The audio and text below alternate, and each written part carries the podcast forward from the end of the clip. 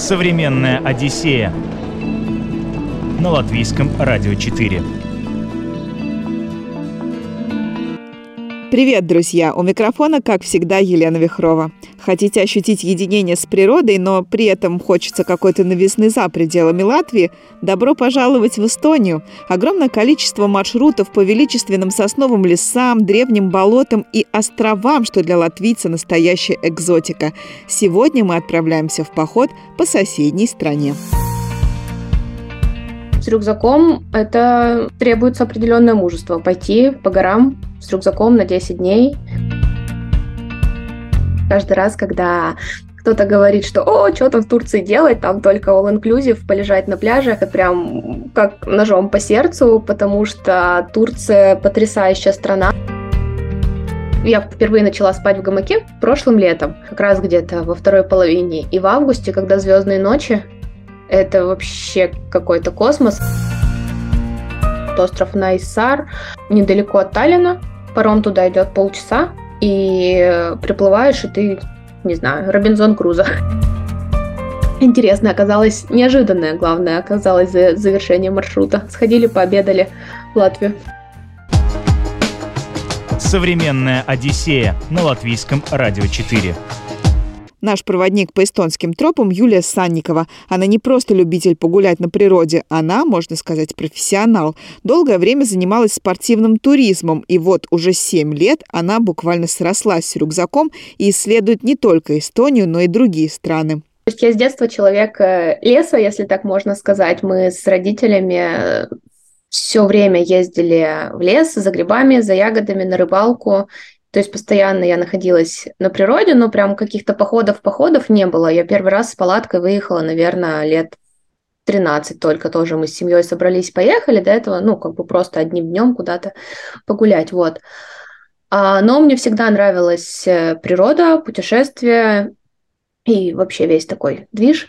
Вот. Поэтому, когда я поехала учиться и увидела в университете объявление о том, что ведется набор в э, секцию спортивного туризма, я такая, о, класс, мне надо. То есть я понятия не имела о том, что такое спортивный туризм, что вообще, как бы у меня в голове не вязалось туризм и спорт, как это может быть. Вот, но я увидела слово туризм, зацепилась, такая думаю, наверное, это вот э, вся эта романтика походная, костры, гитары, палатки, звездное небо и все такое прочее. Вот, и я записалась. А, оказалось, что да, туризм бывает спортивный, а, что там прям нужно готовиться, тренироваться. Конечно, вся эта походная романтика, ради которой я шла, тоже есть, но есть еще много всего другого интересного. Вот. И, собственно, так у меня началось. Э, я пошла в первый большой поход с секцией.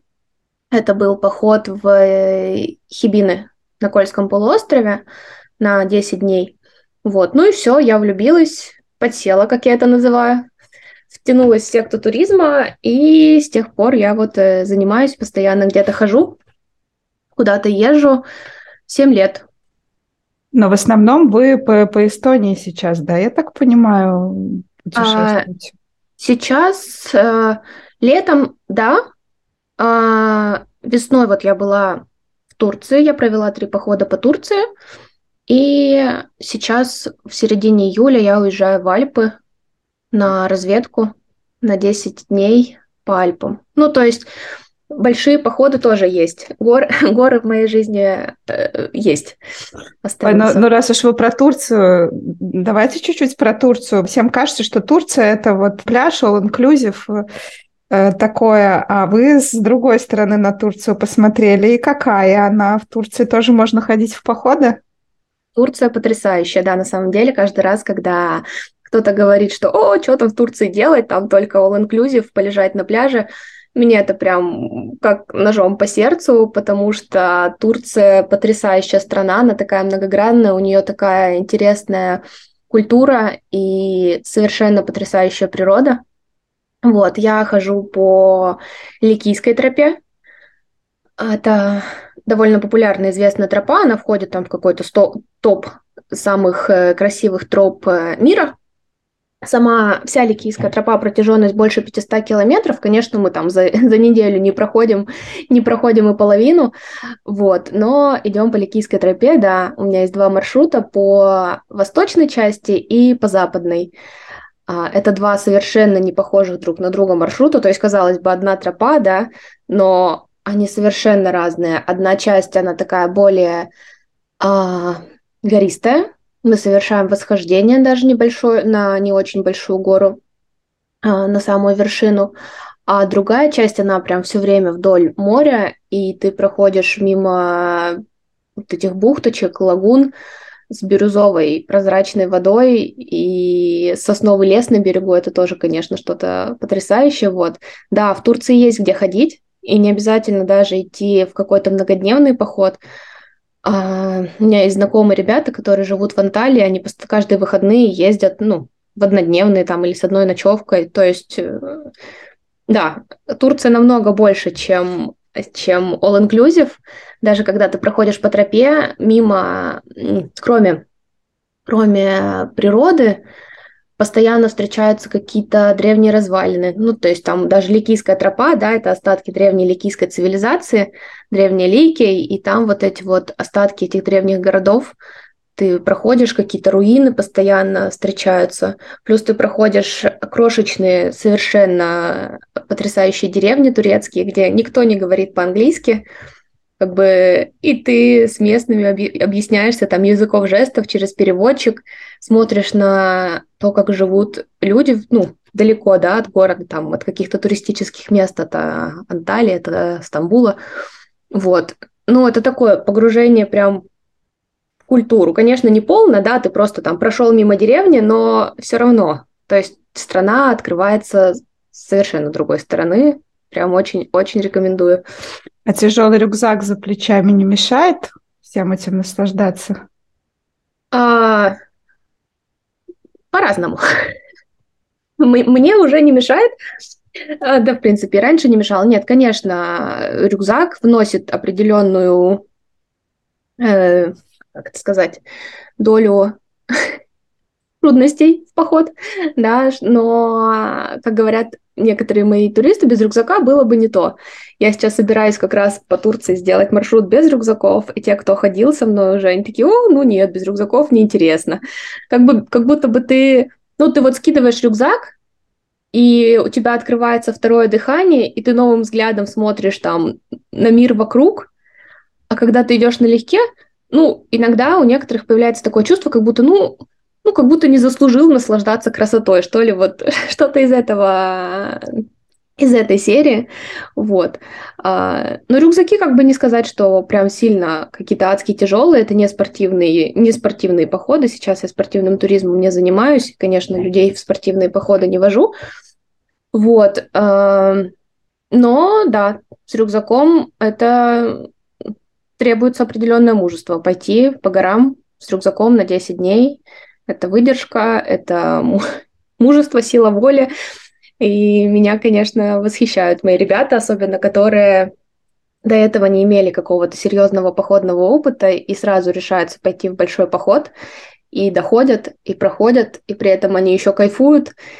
И, ну, это классно. А так можно, да, без подготовки на 10 дней сразу? Ну, совсем без подготовки нет, конечно. Я не беру ребят, кто совсем никакой подготовки, но ну, как бы, смотря что считать подготовкой, да, если человек совсем ни разу не спал в палатке, или он там сходил пару раз на поход выходного, в поход выходного дня, э, там, на выходные, ну, это уже, уже два разных вот уровня. Зависит от физической подготовки еще. Или ты там дальше магазина никуда не ходил последние пять лет, или ты там регулярно тренируешься, ходишь э, много, и есть физическая активность в жизни, это, конечно, тоже разные вещи, и на это я, конечно, тоже обращаю внимание, когда беру или не беру. Современная Одиссея на латвийском радио 4. Рюкзаком по Эстонии путешествуем сегодня. Познакомились с нашим гидом, узнали, как можно исследовать популярные туристические направления нестандартным способом, а далее пойдем изучать эстонские природные тропы. Конечно, в Эстонии нет высоких гор, но вместо них в изобилии даны болота и торфяники. У эстонцев даже поговорка есть «все пути в Эстонии заводят в болото». А еще леса. Почти половина территории страны покрыта лесами, в которых растут примерно 90 видов деревьев и кустарников. Ну и острова, конечно, настоящая экзотика для латвийца. На расстоянии всего нескольких часов езды. О маршрутах говорим далее. Эстония интересна для походника, для, я бы сказала, для начинающего.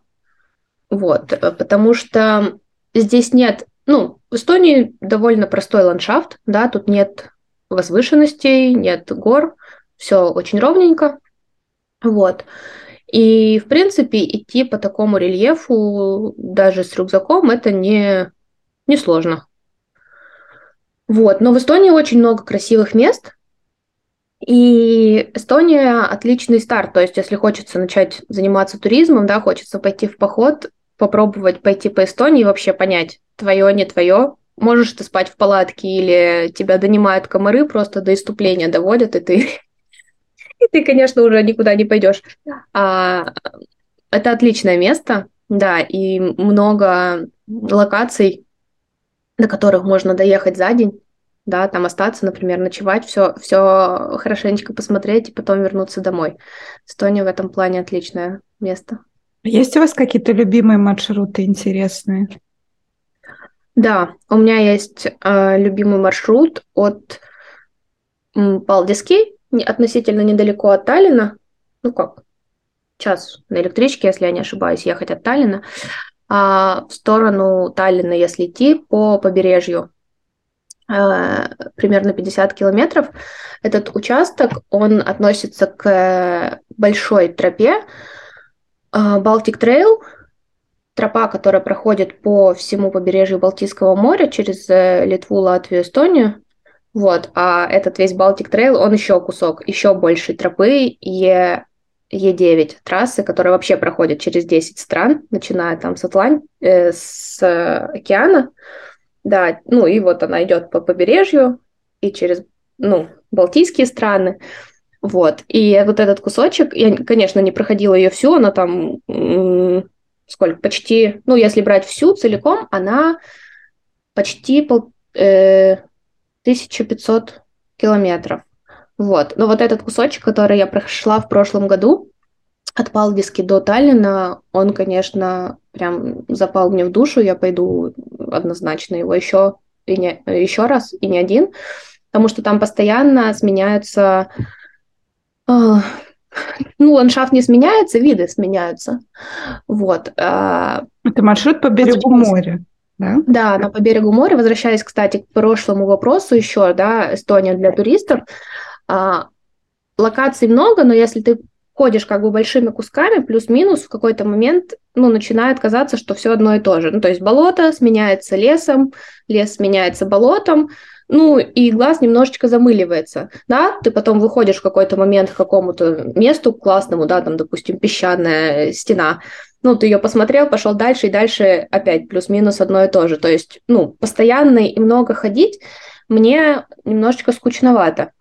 Вот, а по идти вот если по этому участку тропы, да, у тебя постоянно с одной стороны море, но при этом вокруг постоянно тоже меняется. То есть сначала ты идешь там э, открытое пространство, дует ветер, там такой обрыв, маяк стоит, очень классно. Потом ты входишь в сосновый лес, идешь под соснами, и там вот этот запах хвои. Потом ты выходишь, идешь по песочку. Потом там опять сосновый лес, потом обрыв, по которому ты можешь, там даже провешена веревка, ты можешь спуститься прямо к воде э, по веревкам. То есть, ну, такой элемент э, еще и... Экстрим. Приключений каких-то, да, не просто идешь такой по тропе, а еще и там послазил куда-то, то есть тоже добавляет, добавляет интереса. Вот, потом проходишь через водопад. А, ну, то есть э, такое интересное, постоянно что-то меняется. Вот, классный участок тропы, прям очень э, рекомендую. Его можно разбить на два дня или на четыре даже, идти, если совсем по чуть-чуть. Ну, на четыре перебор. ну, на, на, три, наверное, будет оптимально, если без какой-то сильной подготовки и не топить, не идти очень быстро, то на три дня можно поделить. Очень мне еще нравится тропа а, в Тавеское. Это ну, юг Эстонии, наверное, уже считается за Тарту. А, там такой большой песчаник высотой 25 метров. Там часто проводят, постоянно проводятся какие-то сплавы по этой речке. А, и тропа, она небольшая, ну и тоже есть интересный, то есть большая Теваскода, Теваскода маленькая, то есть большой песчаник, маленький песчаник, есть еще по дороге совсем маленькие песчаники, есть какие-то маленькие пещерки, и там классно, что э, около, ну там очень много инфостендов, и есть легенды разные, ты не просто идешь, а ты еще про это место много узнаешь, какие-то э, сказки, легенды, вот, и прям про, проникаешься. Вот это место считается одним из мест силы, так называемых. Но интересно, когда не просто по лесу шагаешь, а что-то тебе такое встречается. Эстония, она же ведь уникальна еще в том плане, что у вас есть острова. Угу. По островам тоже можно вот так вот путешествовать с рюкзаком. Да. Да, по островам можно путешествовать с рюкзаком. Я была не на очень большом количестве островов, но на которых я была, я прям в восторге, да, можно с рюкзаком, можно на велосипеде, буквально, вот остров Найсар, а, недалеко от Таллина, паром туда идет полчаса, и приплываешь, и ты, не знаю, Робинзон Крузо. Особенно бывают дни, когда там мало людей. Ну, не бывает такого, что ты прям один на острове, да, но бывает такое, что ты не один, но при этом ты никого не видишь и не встречаешь, и исследуешь остров, Э, это очень интересно. Можно отправиться на остров как на велосипеде, на велике, в принципе, за день можно его весь объехать. Ну и пешком при желании, но надо будет очень быстро идти. Там вот. и природа же немножко другая, да? Там все пониже, а, деревья ну, пониже. Да, на Нейсаре я бы не сказала, там такие прям деревья хорошие. Это я, я, я сравниваю с Саром, это единственный остров, где я была. Там все как-то пониже, чем на материке. На Сарма я еще не была, никак не могу доехать. Я вот была на Хиюма тоже. Э, еще на Хиюма. На Хиюма я бы не сказала тоже, что деревья как-то пониже. Но на островах прикольно, мне нравится. То есть там ездят машины какие-то раздолбанные, которые непонятно когда проходили техосмотр. Ну, то есть такая своя там жизнь какая-то течет. Но там люди да. живут, да? Это обжитые острова? А, живут, да, там на Найсаре там маяк, там живет смотритель маяка со своей семьей, там есть какие-то отели. А, Хима прям там, прям там много людей живет, там есть город, не помню, правда, как называется, забыла. Вот, но там прям город, да. На Сарема тоже есть жизнь. Но да, острова обжитые. Очень интересно. То есть, ну, добавляет элемент приключения то, что ты не просто взял там и пошел куда-то, а ты еще сначала на пароме плывешь, да, потом плывешь обратно. Ну, то есть это прикольно. А еще я слежу за вами в Инстаграме. У вас был маршрут, который до нас э, вел, до, до Латвии. Да, да, у меня была разведка на юг Эстонии, совсем, ну, на юге я не была ни разу, и ну, пришло время уже сколько можно, и мы посмотрели много локаций, мы посмотрели Мунамяги, гору, которая считается самой высокой точкой э, ну, стран Балтии, Литвы, Латвии, Эстонии, мы посмотрели каньон Хинни, тоже песчаник, очень довольно известное место. Вот, да, и в какой-то момент мы такие, ну, тут до Валга-Валка недалеко, и мы дошли. Валга-Валка, я тоже давно там хотела побывать интересное оказалось, неожиданное, главное, оказалось за завершение маршрута. Сходили, пообедали в Латвию. Почувствовали разницу? Да нет, какая разница. Но, но забавно, сам факт как бы, что ты шел-шел и пришел в другую страну. А есть какой-то ресурс, где можно посмотреть все тропы, доступные в Эстонии? Да, э, сайт РМК и приложение РМК, оно прям так и называется, если в поиске вбить э, просто три буквы РМК. И там есть все тропы, там есть все места стоянок, где можно просто с палаткой стоять, где можно костер разжигать, все-все тропы. РМК, прям рекомендую. Современная Одиссея на латвийском радио 4.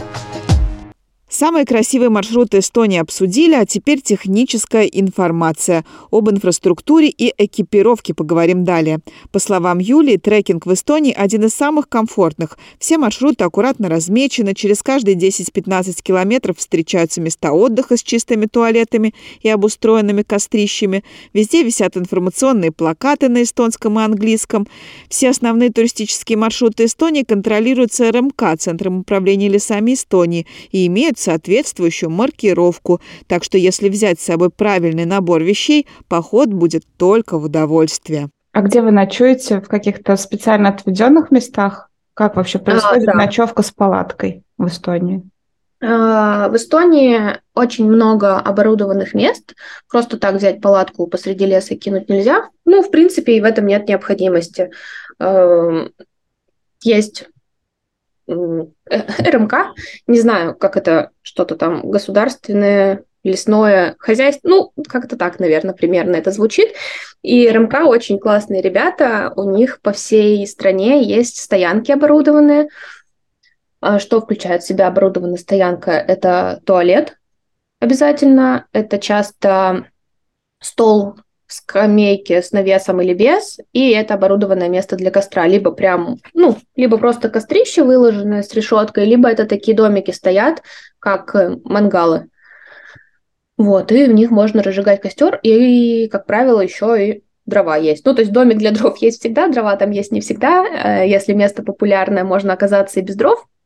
Но в целом, да, они завозят туда дрова, то есть и ты приходишь, и у тебя все есть трава, место. Иногда бывают еще специальные домики для, ну, если нет палатки, такой как бы навесик, как будочка такая небольшая, и можно просто прям в эту будочку лечь без палатки. Вот, стоянки в таких местах оборудованных. А, последнее время я перехожу на гамачный туризм. Я сплю в гамаке. А, гамак можно э, принципе, повесить где угодно, даже не обязательно на стоянке РМК. Да, ну, нельзя ставить палатку в лесу, потому что это же портит э, почву, да, там ты можешь повредить какие-то растения, если поставишь палатку там, где не предназначено для этого а гамак, раскинуть можно, в принципе, где угодно. Вот, он легкий, занимает мало места. А, вот. А спать как? Э, ну, комары, открытое пространство. Нет, есть гамаки с навесом, с сеткой сверху. И как бы от комаров вообще с комарами никаких проблем тогда не возникает, если сетка. Но это, ну, как-то на любителя, скажем так. В целом, если научиться в нем спать, что там ну, в гамаке надо спать так чуть-чуть по диагонали, чтобы не было большого провиса, да, чтобы ты там не спал такой скрюченный весь. А если ты ложишься по диагонали, то спишь довольно ровненько. А, первый раз я спала как-то неудобно, у меня адски болела спина после гамака, потом я научилась, и сейчас э, я сплю в гамаке, и вообще классно. В этом тоже определенный вид удовольствия особенно в августе. Я ну, впервые начала спать в гамаке прошлым летом, как раз где-то во второй половине. И в августе, когда звездные ночи, это вообще какой-то космос, особенно если стоишь рядом с, ну, рядом с морем на берегу где-то. Ты лежишь, качаешься в гамаке, волны шумят, и звезды, вот это августовское звездное небо, и это вообще это потрясающе, конечно. А, наверное, еще и легче, чем палатка. Да, намного легче. Намного легче, чем палатка. Конечно, есть свои минусы, да, то есть там, ну, если дождь, то надо нести с собой тент. Я до этого пока еще не, не доросла, у меня нет ни тента, ни желания спать в гамаке под дождем. А, вот. Но в основном с туристами, как бы с группами, мы ходим с палатками. Ну, не в основном, а мы ходим с палатками. Гамак у меня есть буквально у пары человек, и они уже, ну, по желанию, как бы хотят спят в гамаке, хотят спят палатках, но стоим мы всегда на стоянках РМК. А насколько вообще такой вид туризма популярен в Эстонии? Очень популярен. Мне, особенно после ковида, мне кажется, в ковид вообще в лес было не зайти. И вот это правило там 2 плюс 2, в лесу было людей больше, чем, чем в городе. Ты приезжаешь на какую-нибудь тропу и, просто что происходит? Вот. Э, популярен довольно многие, много людей ходят, потому что и рядом с Сталином много троп. Плюс эти тропы, они все, ну, да, они все цивильные. Если где-то на болотах это деревянные настилы, есть болота, по которым можно даже с коляской пройти. Э, по этим мосточкам как бы катится коляска, они довольно широкие, никаких проблем. Много людей ходит, и, ну, это классно. Ну, ходят одним днем или вот так прям основательно в поход с палаткой? Мне кажется, в основном все-таки одним днем. Есть любители, кто ходит и многодневные, но насколько я могу судить из, ну, как бы своего опыта, из э, ребят, с которыми я знакомлюсь, эм, одним днем, да, получается. А если вот кто-то хочет попробовать себя в таком виде туризма и там пойти вот с рюкзаком, остаться на ночь, а с чего нужно начинать?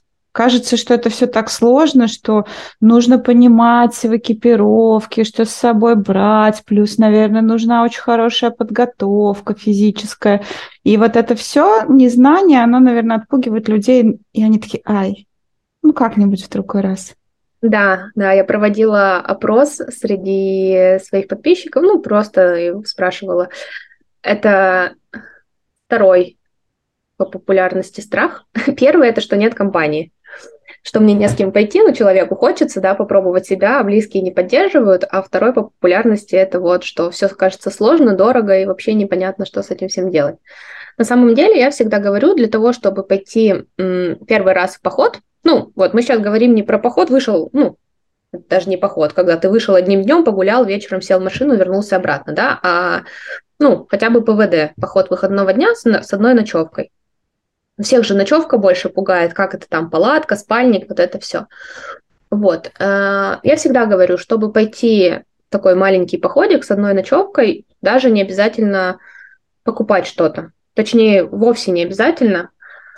Всегда есть люди в окружении, у которых есть, можно взять палатку, можно взять спальник, э, что-то там поспраш- поспрашивать у друзей, у знакомых, взять в аренду в крайнем случае – потому что снаряжение, оно довольно дорогостоящее, да, но если мы говорим про качественное, ну, относительно такое, не, да, которое будет служить хоть сколько-нибудь.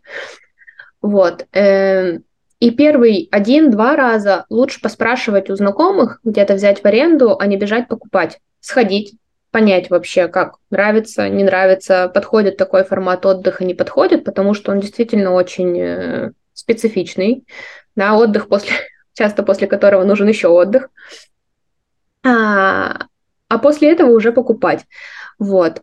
А в плане того, что все сложно, страшно кажется, ну, конечно, можно первый раз пойти с более опытным человеком, да, я сейчас даже не имею в виду себя, а просто, возможно, кто-то из знакомых ходил с палатками. А, конечно, один, ну, просто взять и пойти в лес без опыта и самому ночевать, мне кажется, единицы на такое решаться, а в компании с кем-то вероятность выше. Вот, самый простой э, способ – это найти кого-то, кто уже ходил, и пойти просто с ним, чтобы он показал, рассказал, как это все происходит. Ничего страшного в этом нет.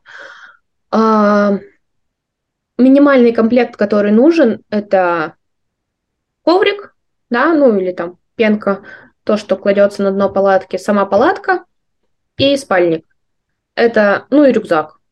То, что нужно для того, чтобы ночевать. А обувь это могут быть для первого раза, да и для второго, и для какого угодно, в принципе, кроссовки, ну то есть любая спортивная разношенная обувь. Одежда то же самое, не нужно там бежать, покупать какие-то термобелье, супер классные ходовые штаны. Зачем? Ну, то есть что, дома нету каких-то спортивных штанов, в которых ты можешь пойти. То есть это все такие нюансы, было бы желание.